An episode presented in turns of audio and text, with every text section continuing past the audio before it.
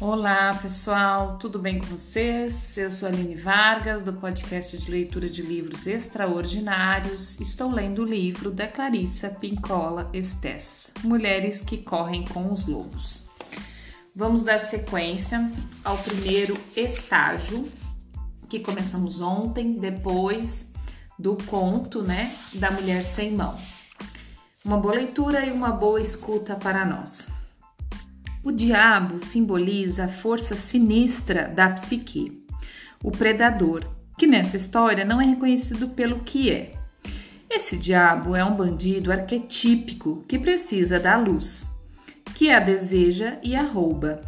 Em tese, se a luz lhe fosse dada, ou seja, uma vida com a possibilidade do amor e da criatividade, o diabo não seria mais o diabo. Nessa história, o diabo se apresenta porque a doce luz da jovem o atraiu.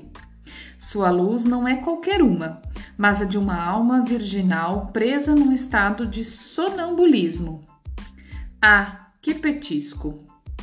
Sua luz refulge com, com uma beleza de partir o coração, mas ela não tem consciência do seu valor. Uma luz dessas, quer se trate do brilho da vida criativa da mulher, da sua alma selvagem, da sua beleza física, da sua inteligência, quer da sua generosidade, sempre atrai o predador. Uma luz dessas, que é também alheia e desprotegida, é sempre um alvo. Trabalhei com uma mulher de quem os outros sempre tiravam vantagens fosse o esposo, os filhos, a mãe, o pai, fosse algum desconhecido. Ela estava com 40 anos e ainda se encontrava nesse estágio de pacto-traição do seu desenvolvimento interno. Com sua mansidão, sua voz carinhosa e receptiva, sua atitude simpática, ela não só atraía aqueles que queriam roubar uma brasa, mas também reunia-se diante do seu fogo espiritual uma multidão tão numerosa que a impedia de receber qualquer calor. O pacto infeliz feito por ela foi o de nunca dizer não, para ser amada com constância. O predador da sua própria psique lhe oferecia o ouro de ser amada, se ela desistisse dos seus instintos que diziam que já bastava. Ela percebeu plenamente o que estava fazendo consigo mesma quando teve um sonho em que estava de quatro no meio de uma multidão, tentando alcançar tentando alcançar através da floresta de pernas uma coroa preciosa que alguém havia jogado num canto.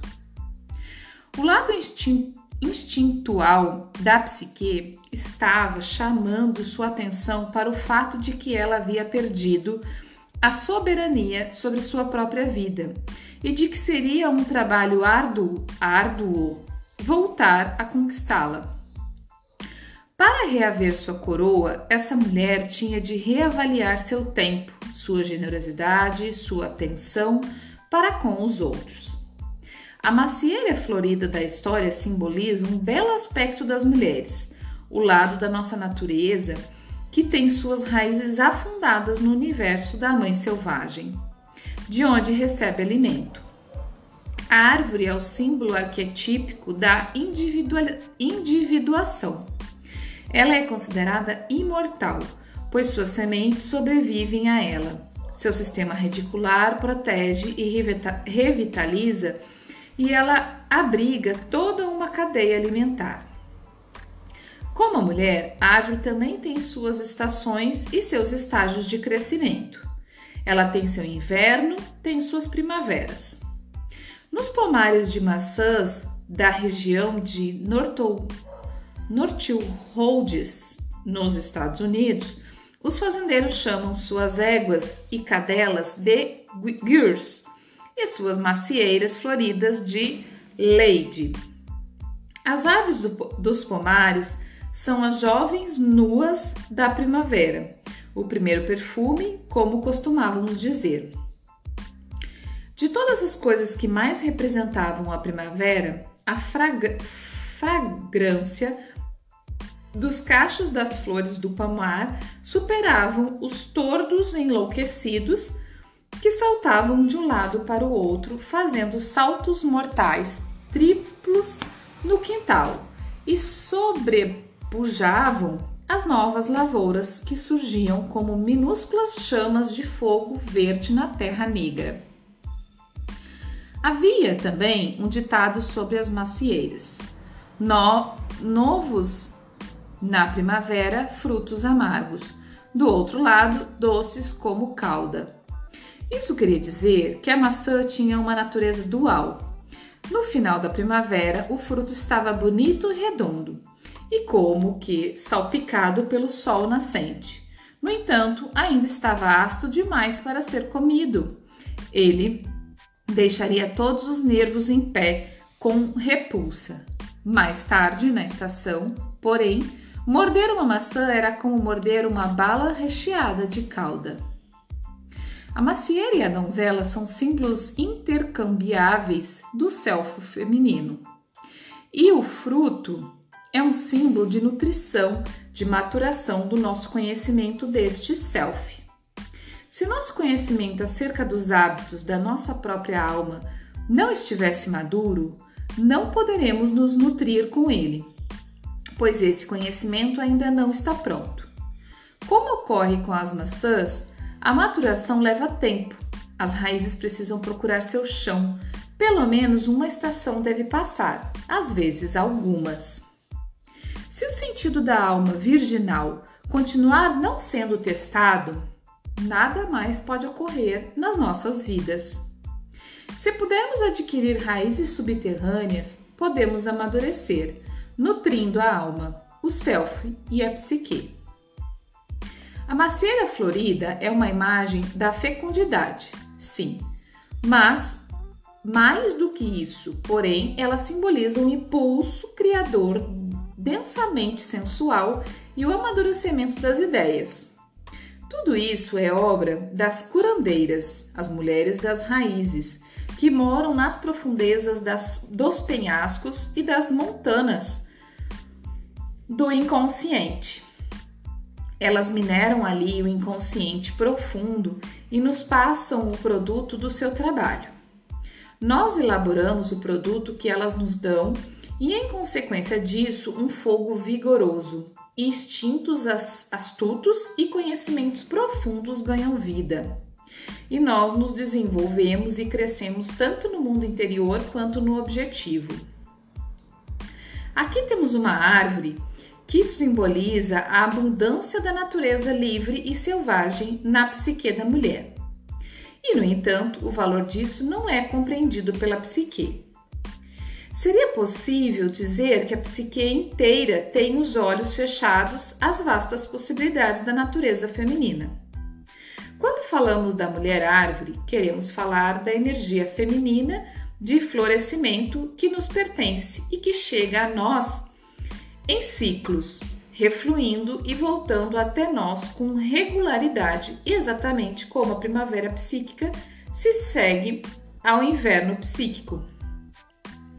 Sem a renovação desse impulso de florescimento nas nossas vidas, a esperança é encoberta e a terra das nossas mentes e corações permanece imóvel. A macieira florida é nossa vida profunda. Percebemos a devastadora desvalorização por parte da psique do valor da jovem essencial do feminino quando o pai diz da macieira. Claro que podemos plantar outra. A psique não reconhece sua própria deusa criadora encarnada na árvore florida. O jovem self é permutado sem que se perceba seu valor ou seu papel como mensageiro da mãe selvagem. No entanto, é esse corte no fluxo do conhecimento que gera o princípio da iniciação da resistência. O moleiro desempregado, passando por dificuldades, havia começado a cortar lenha. É um trabalho pesado, o que o de cortar lenha, não é? Ele envolve muito esforço físico. No entanto, esse corte de lenha representa vastos recursos psíquicos. a capacidade de fornecer energia para as próprias tarefas, de desenvolver as próprias ideias, de trazer o seu sonho, qualquer que ele seja, para o seu alcance. Portanto, quando o moleiro começa a cortar lenha, poderíamos dizer que a psique começou a fazer o trabalho extremamente árduo de produzir luz e calor para si mesma. No entanto, o pobre ego está sempre procurando uma saída fácil. Quando o diabo sugere aliviar o moleiro do trabalho pesado em troca da luz do feminino profundo, o moleiro ignorante aceita o trato. É assim que selamos nosso destino. Nas profundezas hibernais da nossa mente, somos duronas e sabemos que não existe nada que se assemelhe a uma transformação sem esforço. Sabemos que teremos de arder até o chão, de uma forma ou de outra, para depois nos sentarmos nas cinzas do que um dia pensamos ser e avançar a partir dali. Ocorre, porém, que um outro lado da nossa natureza, uma parte mais desejosa da ociosidade, espera que isso não seja verdade. Espera que o trabalho duro termine para poder voltar ao sono. Quando o predador chega, já estamos preparadas para ele e nos sentimos aliviadas ao imaginar que talvez exista um jeito mais fácil. Quando fugimos do corte de lenha, as mãos da psique é que são cortadas, pois sem o trabalho psíquico, as mãos psíquicas definham. No entanto, esse desejo de um pacto que evite o trabalho pesado é tão humano e tão comum que é surpreendente encontrar uma pessoa viva que não o tenha aceitado. A opção é tão frequente que, se fôssemos dar um exemplo através do outro de mulheres ou homens que desejam parar de cortar lenha para ter uma vida mais fácil, perdendo assim suas mãos, ou seja, seu domínio, domínio sobre sua própria vida, bem, demoraríamos muito nisso. Por exemplo, a mulher que se casa por motivos errados e poda sua vida criativa, a mulher que tem uma preferência sexual e se força a aceitar outra, a mulher que quer ser ou fazer algo de importante e que fica em casa contando clipes de papel. A mulher que quer viver a vida, mas que coleciona pequenos fragmentos de vida como se fosse, fossem pedacinhos de barbante a mulher que tem sua própria identidade, mas que entrega um braço, uma perna, um olho ao primeiro namorado que se apresente. A mulher que tem um excesso de criatividade radiante e convida suas amigas vampiras para uma sessão de esgotamento. A mulher que precisa prosseguir com a sua própria vida e algo dentro dela diz, lhe diz: não, estar, estar presa é estar segura. Tudo isso é o diabo dizendo: dou-lhe isso se você me der aquilo. O pacto sem o conhecimento. Portanto, o que deveria ser a árvore florida e nutritiva da psique perde seu poder, seus botões, sua energia é iludida, é força a anunciar ao seu potencial. Desculpa, é, for, é forçada a renunciar ao seu potencial sem compreender o pacto em que entrou. O drama inteiro quase sempre começa e firma sua posição fora da consciência da mulher. Deve-se, porém, realçar o fato de ser assim que todo mundo começa. Nessa história, o pai representa o ponto de vista do mundo objetivo, o ideal coletivo que pressiona as mulheres a serem murchas em vez de exuberantemente selvagens. Mesmo assim, não há vergonha nem culpa no fato de você ter renunciado aos seus ramos floridos. É, sem dúvida, você sofreu. E pode ter dado, pode ter dado anos, até mesmo décadas, em troca de nada. No entanto, existe uma esperança. A mãe, no conto de fadas, informa a toda a psique o que ocorreu. Ela diz: Acordem, vejam o que fizeram e todo mundo acorda tão rápido que chega a doer. Mesmo assim, a notícia é boa, pois a mãe fraca da psique, que antes ajudava a diluir e a embotar a função dos sentidos, acabou de perceber o horrível significado do pacto. Agora a dor da mulher chega ao consciente.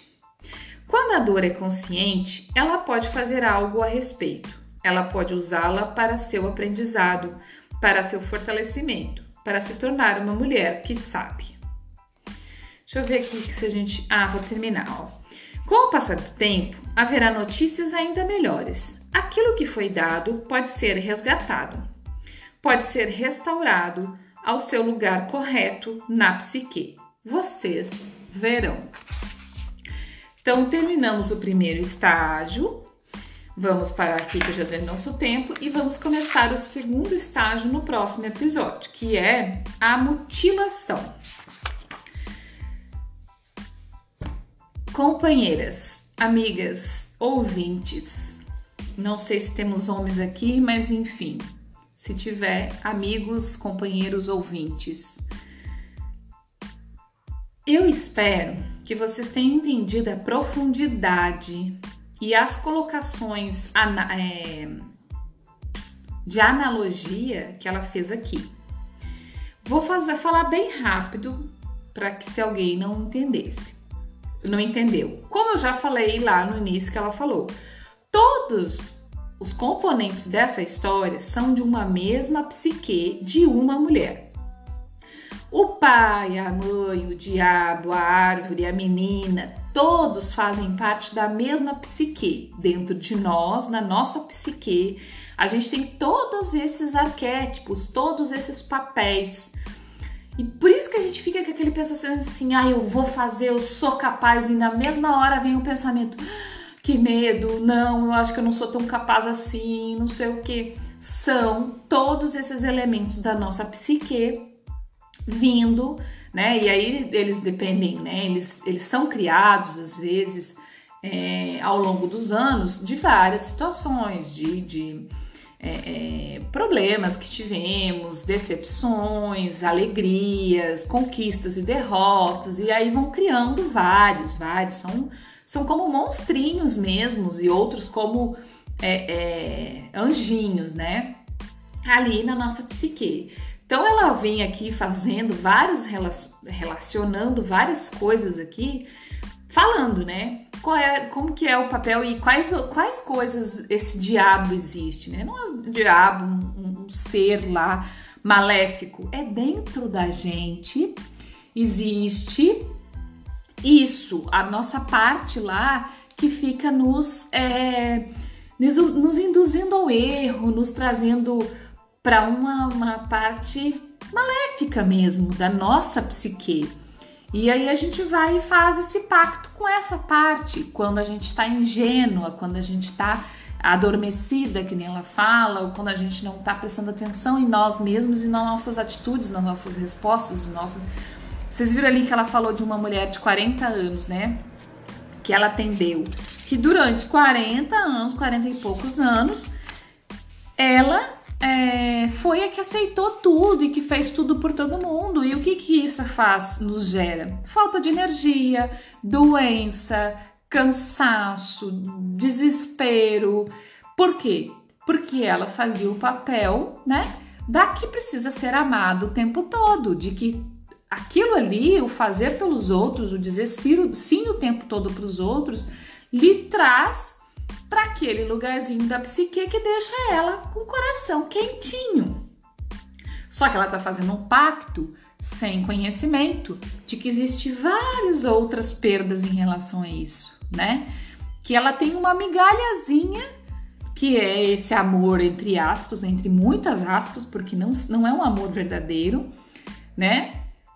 Mas ela tá perdendo muito, muito, muito, muito mais do que isso. Porque a nossa energia, gente, a nossa, a nossa, nosso bem-estar com a gente mesmo, o nosso centramento não tem preço neste mundo que pague.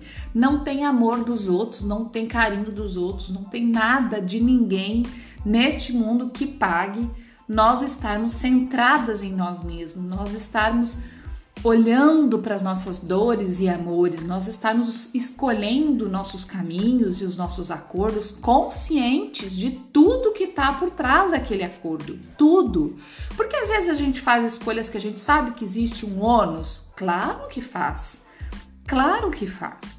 Isso é errado? Não. O errado é você se iludir que aquela escolha que você está fazendo não está te trazendo ônus nenhum, só bônus. Aí é que tá. Só que aí o que, que a gente precisa fazer? O que, que a gente precisa fazer? Escolher com consciência. E como que a gente escolhe com consciência? Estando centrada em nós mesmos, sendo verdadeiras e leais com a gente mesmo, né? Por trás de, de, de uma escolha de um casamento, ah, eu amo, beleza. Mas peraí, peraí, vamos olhar com clareza com, com responsabilidade e principalmente com honestidade. Beleza, o que, que tem atrás desse casamento de ônus? E quais são os bônus? Ah, tá, são esses, esses, esses. Vamos botar na balança? Esses ônus não vão me tirar energia, não vão me tirar a capacidade de criar, não vão me tirar o amor próprio, não vão me tirar a capacidade de dizer não, ah, beleza, esses ônus aqui é plausível, tá dentro de uma coisa calculada, né? Os bônus são muito, muito, muito, muito mais, eles, os bônus me, me, me elevam. É, beleza, então eu tô fazendo a escolha consciente e com verdade. Mas a grande maioria das vezes, principalmente pessoas muito feridas ou pessoas é, mulheres muito feridas ou mulheres muito ingênuas é, escolhem a vida toda por bônus milimétricos, milimetricamente pequenos, com ônus atrás, assim, com problemas, com dor, com coisa atrás daquele. Você tem ali um grãozinho de areia de coisas boas. E você tem aquele marzão, assim, sabe? Aquele marzão atrás daquele grãozinho de areia de problema, de ônus, de dor, de, de, de é, consumo da sua energia, consumo da sua criatividade, consumo de quem você é. Mas você tá vendo só aquele grãozinho de areia. Isso é a escolha e o e o acordo, como ela fala aqui, né, com o diabo, entre aspas, sem consciência, certo?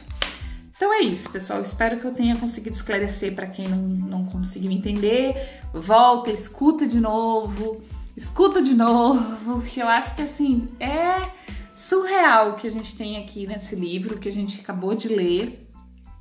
Então, vamos, vamos nessa voltando a falar, quer comentar comigo, quer me contar sua história, quer tirar dúvida, quer falar o que o livro é bom, é ruim, o que ele te ajuda, o que ele não te ajuda, manda um e-mail para alinevagas@hotmail.com. Esse Aline é com Y no meio e no fim. Eu vou deixar aqui na descrição do episódio ou para o Instagram arroba Aline, é, desculpa, Instagram, arroba espacolua. Esse lua é L-H-U-A, tá? De preferência pelo e-mail, porque lá a gente vai bater um papo, vou escrever para você também, e aí a gente vai desenrolar o que tiver que desenrolar. Certo? Muito obrigada, um grande abraço, até o próximo episódio.